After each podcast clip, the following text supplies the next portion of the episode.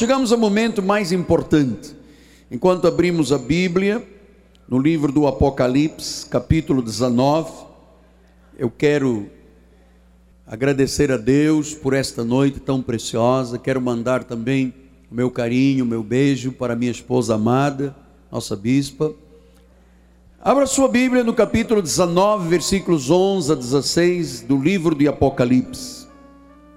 Diz assim a palavra do Senhor: Vi o céu aberto, e eis um cavalo branco, e o seu cavaleiro se chama Fiel e Verdadeiro, e julga e peleja com justiça. Os seus olhos são como chama de fogo, na sua cabeça muitos diademas, tem um nome escrito que ninguém conhece, senão ele mesmo. Que esta palavra abençoe todos os corações. Vamos orar ao Senhor, momento de entrarmos neste repouso, nesse descanso, para ouvirmos a instrução dos céus, em nome de Jesus. Oremos a Deus.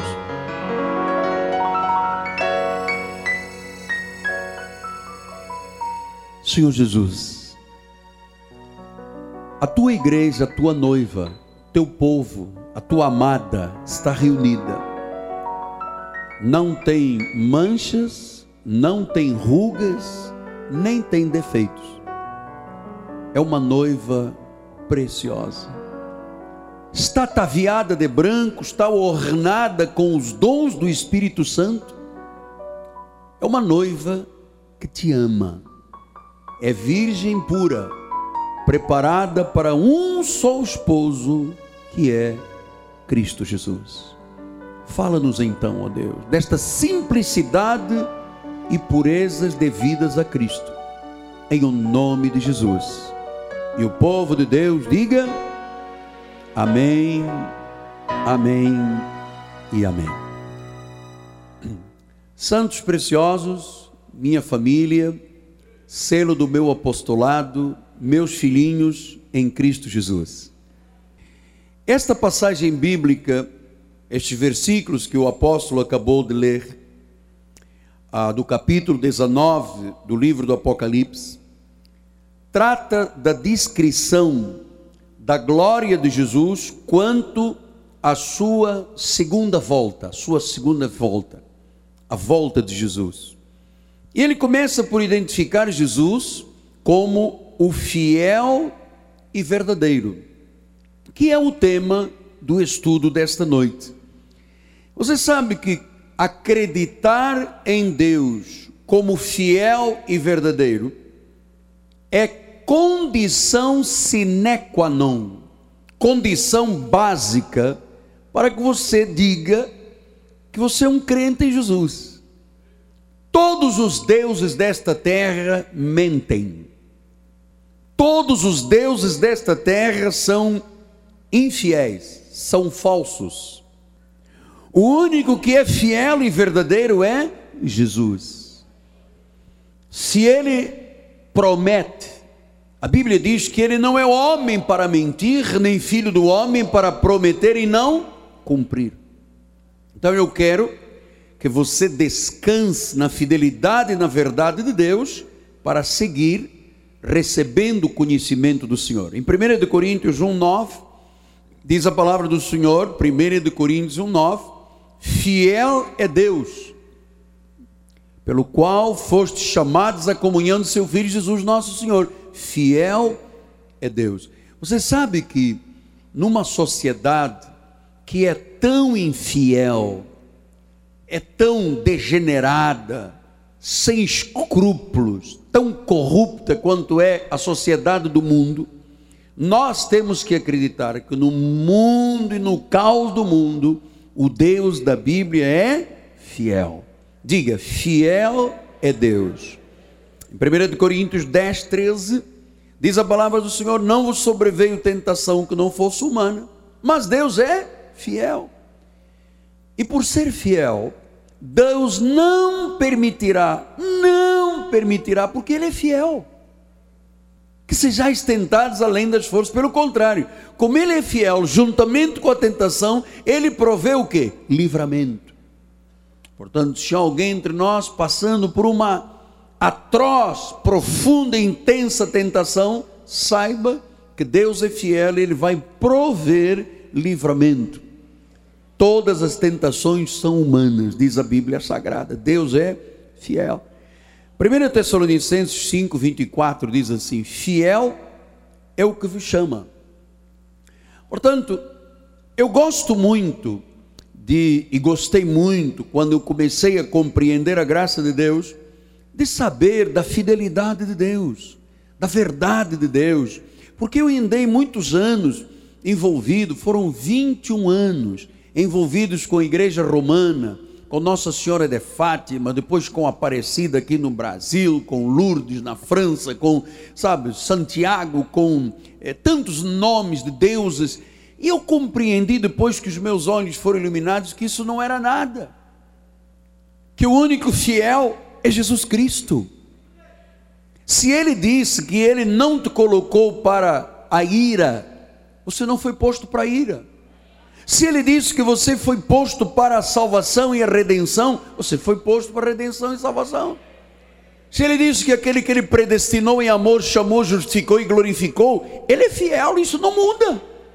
Se ele disse os dons e as chamadas são irrevogáveis, ele é fiel, não muda.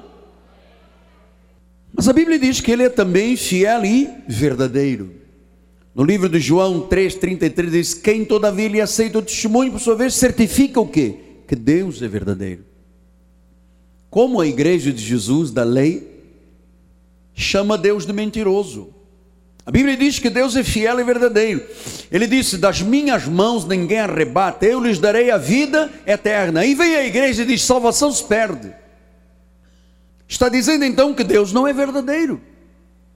A despeito da palavra dizer, dizer que Ele é verdadeiro, que das mãos de Jesus ninguém arrebata, que Ele nos dá a vida eterna, que Deus amou o mundo de tal maneira que deu o seu Filho para que todo aquele que nele crê não pereça.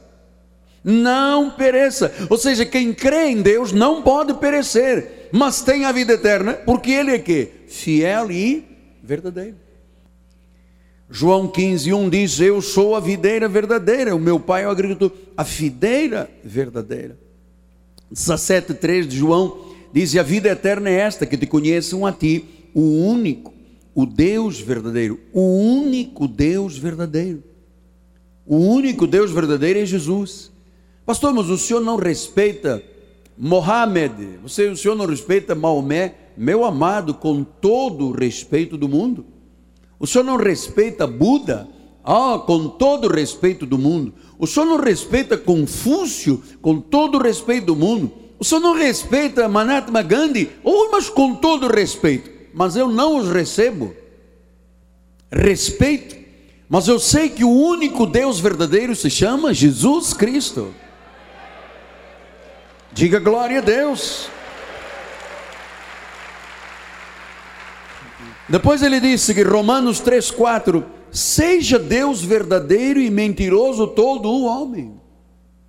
Ou seja, você não pode aceitar a palavra do homem para contestá-la perante a palavra de Deus. Paulo deixou claro: Deus é verdadeiro, o homem é que é mentiroso. Eu fraquejo, você fraqueja, eu minto, você mente. A humanidade, mas Deus não. Não há nada na Bíblia que você possa dizer isto é mentira, isto não é verdade. Ainda que muitas vezes o comportamento do povo de Deus mostre o contrário. Então nós estamos a entender agora que dizer o meu Deus é fiel e verdadeiro é reconhecer a fidelidade de Deus e a verdade da palavra. Depois ele diz no versículo 12 que há um nome, versículo capítulo 19, versículo 12 assim: os seus olhos são chama de fogo, a cabeça de ademas, ele tem um nome escrito que ninguém conhece senão ele mesmo. Você sabe que a extensão, o comprimento, a altura, a largura, a profundidade deste amor de Deus, desta desta onipotência, onipresença, onisciência. É algo tão grande que nós, como seres humanos, Imagina, tem gente que acredita que isso tudo se resume a uma meia com um versículo e um sabonete de arruda.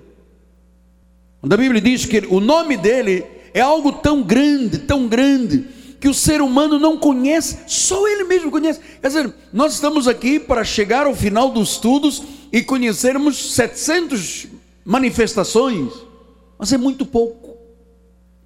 Eu não posso aceitar ou receber que o meu Deus, o Deus da Bíblia, que tem um nome que é um nome que só ele conhece, uma extensão. Quando nós falamos em onisciência, onipresença, sabe tudo, está em todos os lugares. Onipotência, tem poder sobre tudo. Meu amado, este nome só ele mesmo sabe. Nós não teríamos capacidade de entender a extensão do nosso Deus. Ah, e só ele tem essas características. Infelizmente, o povo de Deus, por não saber destas verdades, acha que o diabo também é onipresente. Oh, o diabo está aqui, mas está lá, está lá, está lá. Meu amado, não é verdade. O único que está em todo lugar é Jesus. O único que sabe de tudo é Jesus. O único que tem poder sobre tudo é Jesus. Não dê este poder ao diabo. Pastor, eu estava orando o diabo aqui no Brasil começou a falar, e depois eu liguei para uma amiga nos Estados Unidos, e lá estava o diabo também. Meu amado, meu amado, este é um nome que nós não podemos entender a sua plenitude. Então ele diz que os olhos dele são de fogo. João viu olhos de fogo, olhos de fogo quer dizer olhos de juízo. Agora ele não voltará mais para ser cuspido, chicoteado e esbofeteado. Agora ele é juiz. Diz que viu diadema sobre a cabeça, né? diadema, pedras preciosas. Ele estava vendo o governo, uma coroa real sobre a cabeça dele. Ele disse: Um nome, um nome, que só ele mesmo conhece. Efésios 1,10 diz assim: De fazer convergir nele a dispensação da plenitude dos tempos, todas as coisas do céu e da terra. Meu amado, todas as coisas do céu e na terra convergem para Jesus Cristo. Depois as pessoas sem escrúpulos fazem campanhas de cura, levantam as mesmas cadeiras de roda, atiram as mesmas muletas, como se isto fosse viável brincar com Deus. Fazer convergir na dispensação, na plenitude, todas as coisas dos céus e da terra. Você está imaginando dentro da nossa mente limitada, mas você, você está vendo o poder ilimitado de Deus. Então, meu amado, não tema, não se deixe vencer, não baixe a sua cabeça, não curve os seus ombros, não diga que alguém predisse alguma coisa que você vai se dar mal, que o advogado diz, que o médico diz, ninguém tem o direito de predizer senão aquele em que a plenitude dos tempos, tanto do céu da terra, convergem para ele, ele que tem o teu nome inscrito nas palmas das mãos dele. Ele é Senhor, ele é o soberano, ele é Deus sobre tudo e sobre todos. Ele é o Senhor Jesus Cristo. Diga glória a Deus. Versículo 11. Nele digo, no qual fomos também feitos herança, predestinados, segundo o propósito daquele que faz todas as coisas conforme o conselho da sua vontade. Se ele é soberano, e determina todas as coisas, e todas as coisas são para o nosso bem, porque você teme o dia de amanhã? Que voz você tem ouvido que te faz temer tanto? Quem é a voz que te diz que você só tem seis meses de vida? Porque a estatística do Google diz isso. Quem é a pessoa nesta terra que pode dizer que mais nada pode ser feito no teu caso, que o teu caso é um caso perdido? é porque não conhece o Deus da Bíblia. Colossenses 1,16 diz isso. Nele foram criadas todas as coisas nos céus, na terra, visíveis e invisíveis, tronos, soberanias, principados, potestades.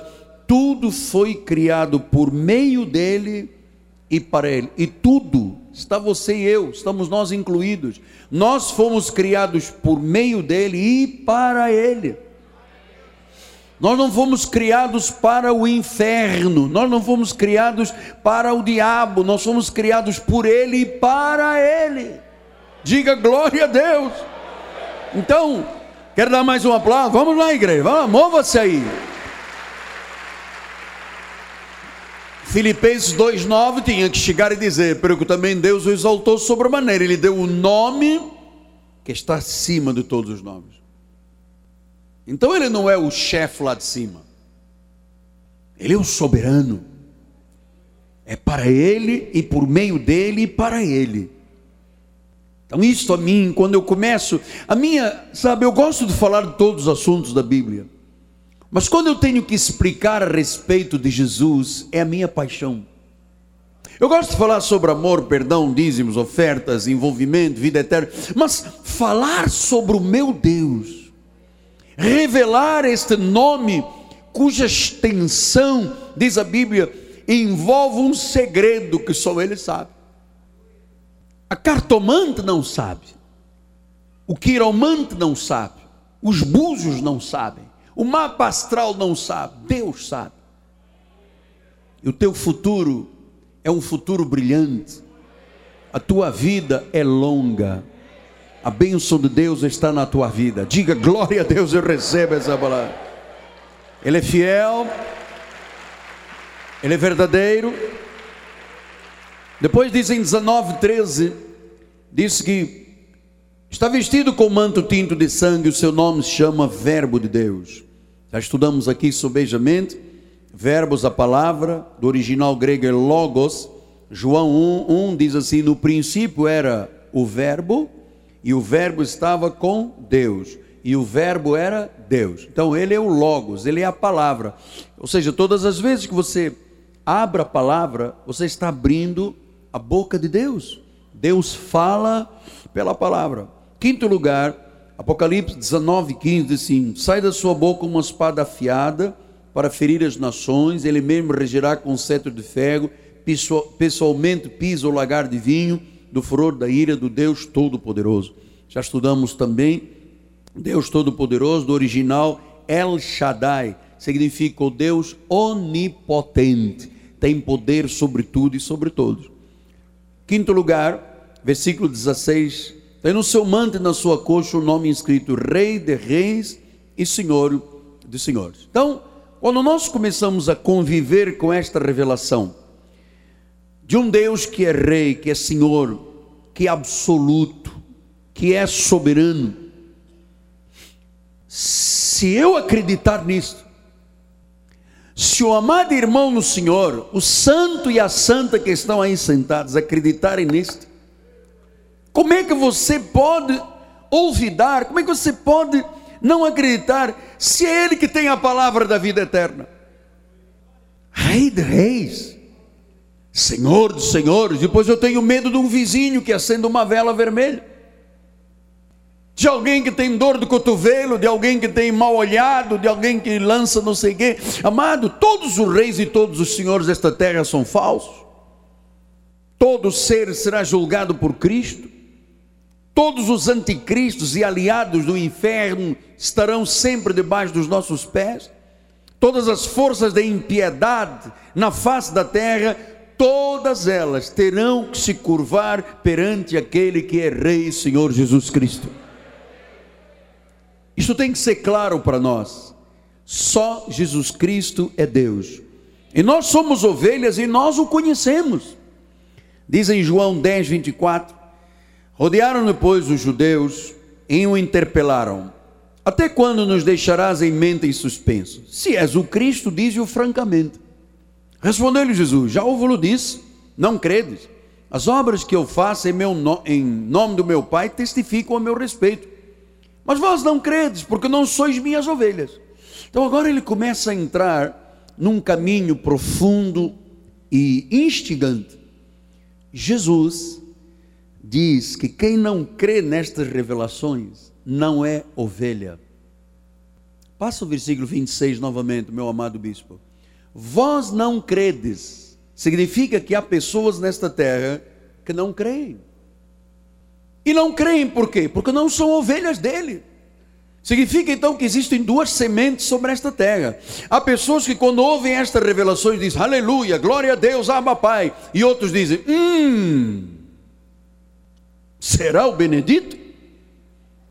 Mas não, ele não diz, hum, porque quis dizer, é porque não consegue crer. Não tem tímpano de ovelha. Tem cera nos ouvidos, não tem tímpano de ovelha. Então ele diz: Vós não credes porque não sois minhas ovelhas. Agora veja só: as minhas ovelhas. Diga, eu sou ovelha de Jesus. Ouvem a minha voz. Nós vamos discutir isto aqui no domingo.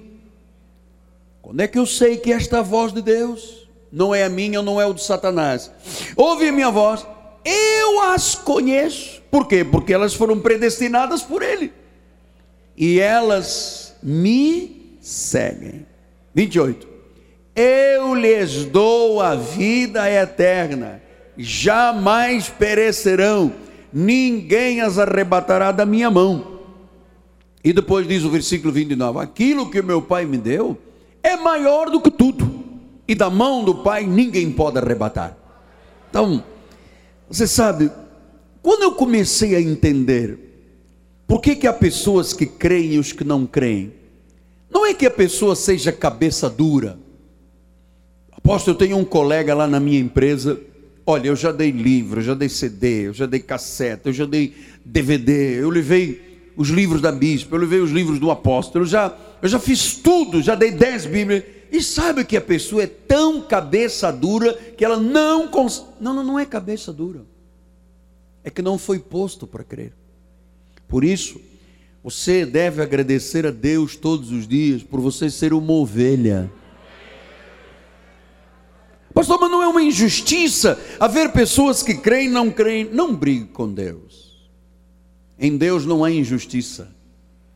Eu não assumo a responsabilidade de quem não crê. Eu assumo a responsabilidade daqueles que creem e que crerão. Então, João 6,60 em diante diz assim: Muitos dos seus discípulos, tendo ouvido tais palavras, disseram: Duro este discurso. Quem é que o pode ouvir? Mas Jesus, sabendo por si mesmo que eles murmuravam a respeito das suas palavras, interpelou-os: Isto vos escandaliza? Que será, pois, se virdes o filho do homem subir para o lugar onde primeiro estava? Estes nomes, deixa, pastor, estes nomes já são conhecidos. O filho do homem, hein? são nomes pelos quais Jesus se manifesta na Bíblia Sagrada. Subir para o lugar onde primeiro estava, ele primeiro estava no trono, ele desceu, se fez carne e voltou para o trono. Versículo adiante, 63, o Espírito é o que vivifica, a carne para nada aproveita. As palavras que eu os tenho dito são Espírito e são vida. 64. Contudo, há descrentes entre vós, pois Jesus sabia desde o princípio quais eram os que não criam e quem o havia de trair. Jesus sabe tudo. Ele é verdade. Ele é fiel, ele é verdadeiro. Ele sabe, ele conhece todos os teus pensamentos. Portanto, nós não podemos mentir para Deus. Não podemos ocultar nada de Deus. A Bíblia diz que tudo que está oculto vai ser revelado. Não seja escravo deste mundo. Não viva na mentira deste mundo, porque a mentira escraviza, a verdade liberta. Agarre-se à verdade, porque a verdade é libertadora. Versículo 65. E prosseguindo, por causa disto é que vos tenho dito: ninguém pode vir a mim se pelo Pai não lhe for concedido. 66. À vista disso, muitos dos discípulos o abandonaram e já não andavam com ele. 67. Então perguntou Jesus aos doze: Porventura quereis vós também retirar-vos? Independer-vos? Respondeu Simão Pedro: Senhor, para quem iremos? Para quem iremos? Para a padroeira, Nossa Senhora da Aparecida? Para Nossa Senhora de Fátima? São Judas Tadeu?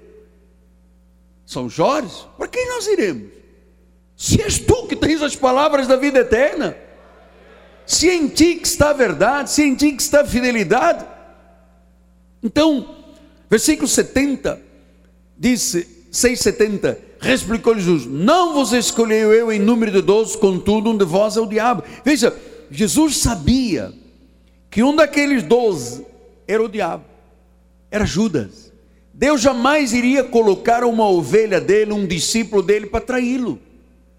Ele colocou lá uma semente da perdição. Então, Marcos eh, 4, 10 a 12, continua Jesus a revelar estes mistérios que só os eleitos de Deus conhecem, as ovelhas. Quando Jesus ficou só, os que estavam junto dele com os doze interrogaram a respeito das parábolas. E ele respondeu: A vós outros vos é dado a conhecer o mistério do reino.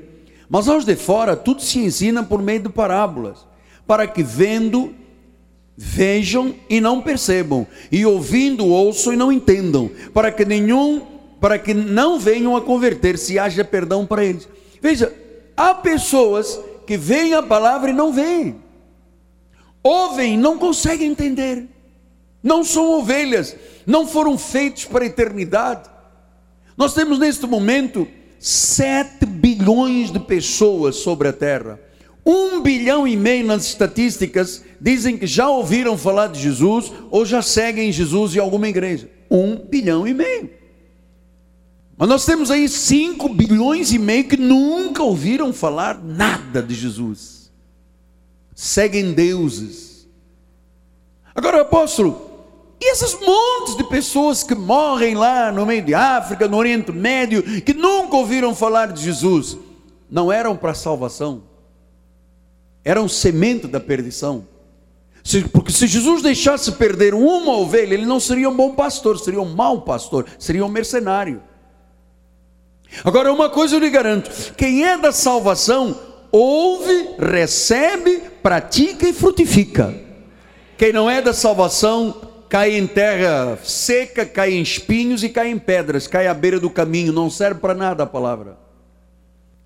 Então, Paulo vem e arremata os nossos pensamentos e diz em Romanos 8, 9: Vós, porém, não estáis na carne, mas no espírito, se de fato o espírito de Deus habita em vós. E se alguém não tem o espírito de Cristo, não é dele. Então existem duas sementes sobre esta terra. Você sabe a primeira vez que o Espírito Santo me revelou isto? Eu fiquei numa luta existencial. Deus, mas o meu vizinho não pode ter a chance que eu tive. E na realidade, para quem é ovelha, todos terão. Nenhuma ovelha se perderá, amado. O indivíduo pode estar numa tremendal de lama, pode estar metido no crack, na feitiçaria, no ocultismo, na idolatria, nos iluminates, na feitiçaria, em todos esses sistemas. Se é ovelha, se é ovelha, o Senhor vai, vai, vai, vai, vai, encontra-o e arranca-o de lá. Agora, se não é ovelha, não é dele, não tem o Espírito de Deus. Então, quando eu comecei a entender isto, quem tem o Espírito é dele, quem não tem o Espírito, eu compreendi então que eu nasci, você nasceu ovelha, estávamos desgarrados, por um pouco de tempo, disse o profeta, ele nos deixou, mas logo nos cobriu com misericórdia. E que nós não poderíamos ficar de fora. Pastor, mas nós já tivemos pessoas aqui que foram embora, não eram dos nossos. Porque quem é de Deus, amado, não pode lutar contra Deus. Você não veio para cá por causa dos meus olhos, você veio para cá porque Deus lhe trouxe. Sabe por quê? Aqui muita gente estava cansada de tanta mentira da religião. Não aguentavam mais tanta corrente disto, corrente daquilo, sal, óleo, né? e olharam um dia para as suas vidas e disseram: Meu Deus, passaram 5, 10, 15, 20 anos, o que, que eu sou? Nada. Pensavam até que o diabo era maior que Deus. Então Deus disse: Você que precisa de conhecimento, eu vou te levar para a minha casa de sabedoria, que é Cristo vivo. Você está aqui por isso. Então nós estamos aqui porque cremos, porque nos foi revelado este nome que está sobre todo nome. Nós não estamos aqui por intuição, não estamos aqui por lógica, nós estamos aqui por um chamado, por predestinação. A Bíblia diz que antes de chegarmos a este corpo de carne, o Senhor já nos conhecia. Isto a mim me dá uma classe de segurança Saber que eu não tive nenhuma participação nisto aqui, foi Deus que teve. Você sabe, já lhe contei um milhão de vezes. Eu estava lá numa cama de um hospital em África, um hospital militar, abandonado à sorte, O padre, que era o meu pároco, a única coisa que ele contava era a história de mulher e fumava e bebia, não sabia nada de Deus, apodrecida em vida, necroses, ossos expostos, dependente de seis enfermeiros para tudo, esperando a morte. Mas Deus tinha um plano perfeito na minha vida, que na véspera da amputação, Deus enviou um anjo que me falou de Jesus, colocou a Bíblia sobre mim, mandou-me ler Jó 19:25. Eu sei que o meu redentor vive, e na hora que eu li, veio a cura, minha alma, o meu espírito. Houve uma transformação que me transformou no homem que eu sou hoje.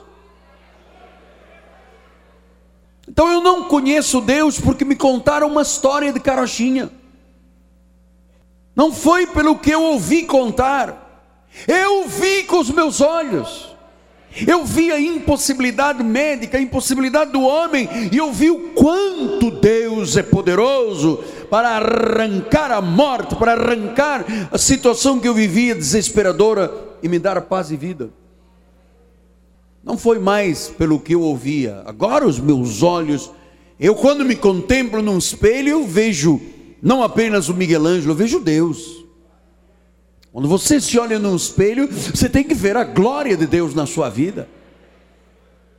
O nome que está sobre todo nome. Então Paulo disse que nós temos que lutar por esta verdade da graça. Segundo Timóteo 2:10 diz a palavra: "Por essa razão tudo suporto por causa dos eleitos, para que também eles obtenham salvação e eterna glória." Amado, vale a pena se suportar sofrimentos. Você não imagina como é difícil ser pastor. Você não sabe o que é o drama de ser um líder. Mas vale a pena suportar qualquer coisa por causa dos eleitos.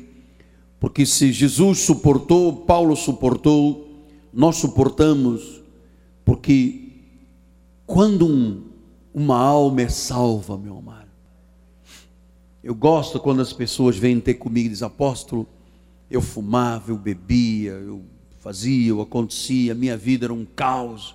Eu andava no ocultismo, eu andava na, sabe, no mundo das trevas, e de repente, quando eu lhe ouvi na rádio, quando eu vi na televisão, quando eu compreendi esta voz, eu disse: Isto é comigo, isto é comigo, isto motivou a minha vida.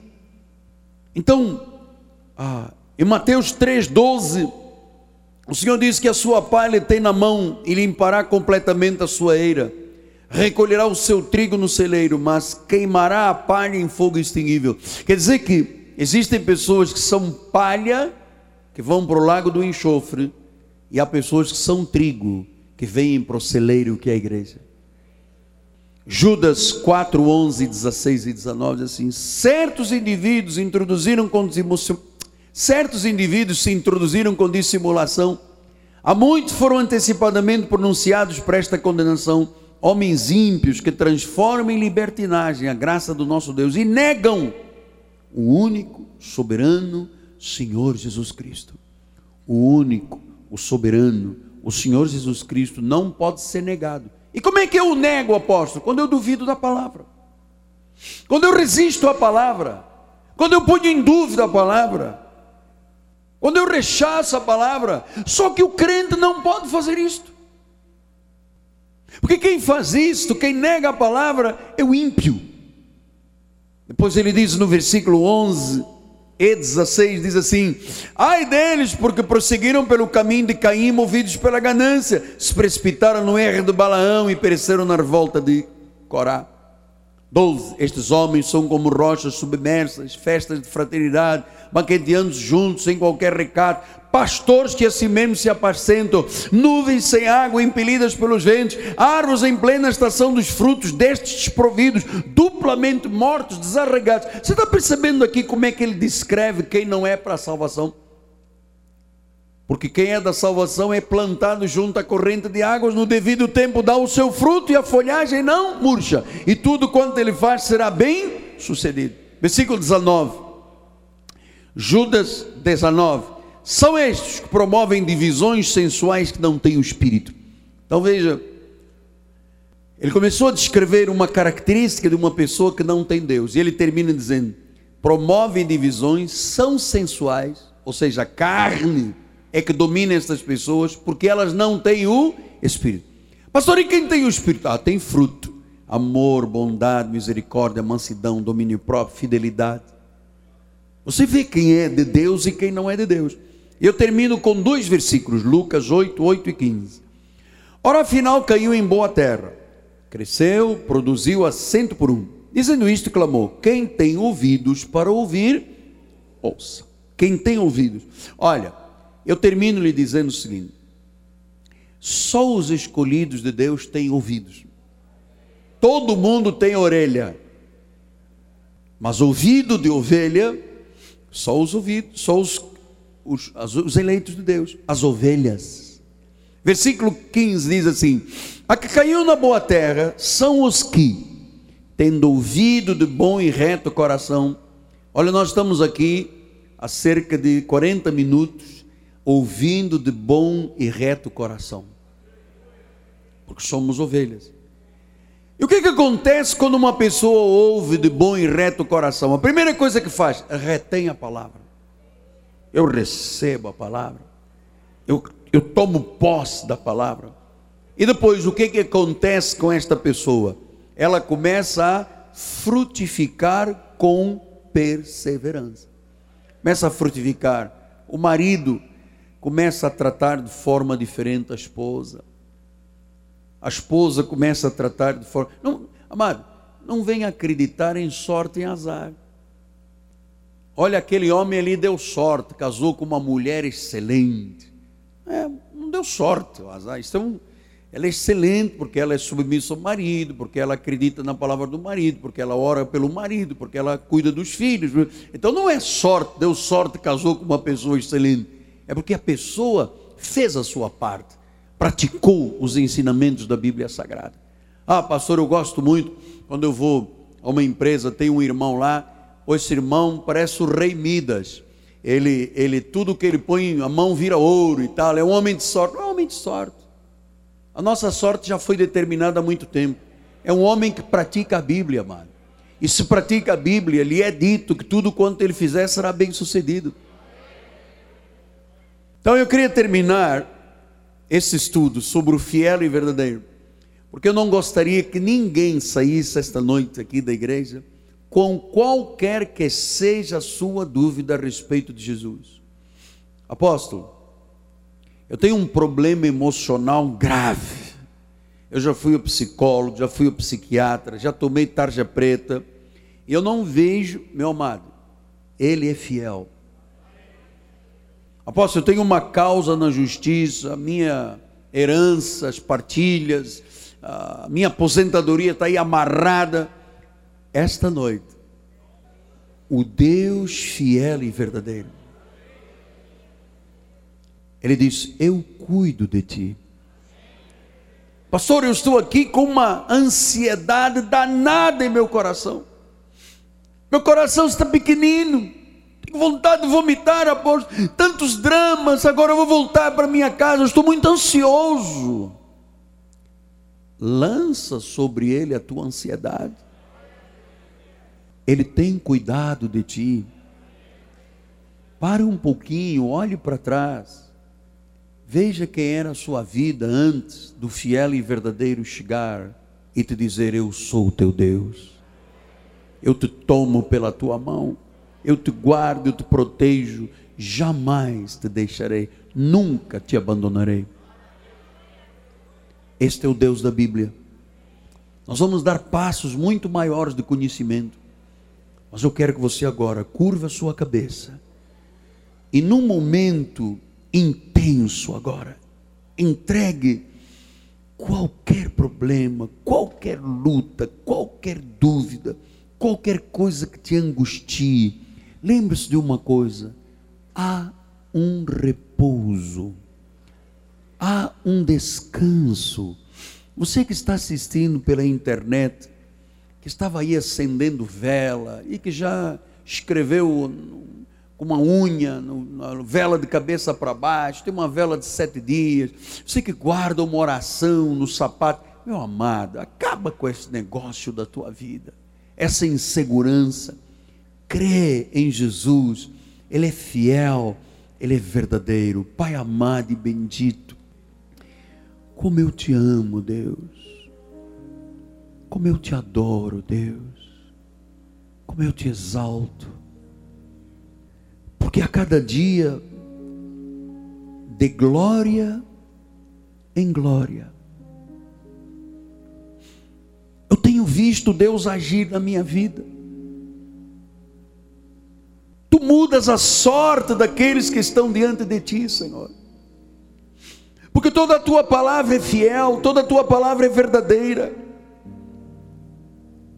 Neste momento, tu estendes a mão para manifestar o que já fizeste na cruz, para materializar o que já consumaste na cruz do Calvário, Deus. A cura, o perdão, o apagar de todo dardo, toda seta maligna. E que neste momento aquela pessoa que aqui entrou de cabeça baixa se erga e diga: Eu creio, este Deus é vivo, é verdadeiro. Se você foi desapontado por algum Deus desta terra, ou por alguma promessa humana, o Deus da Bíblia não te desapontará. Ele é o Senhor. Ele é Senhor. Ele é o único. Ele é verdadeiro. A palavra dele se cumpriu esta noite. Não volta vazia. Ela é profética.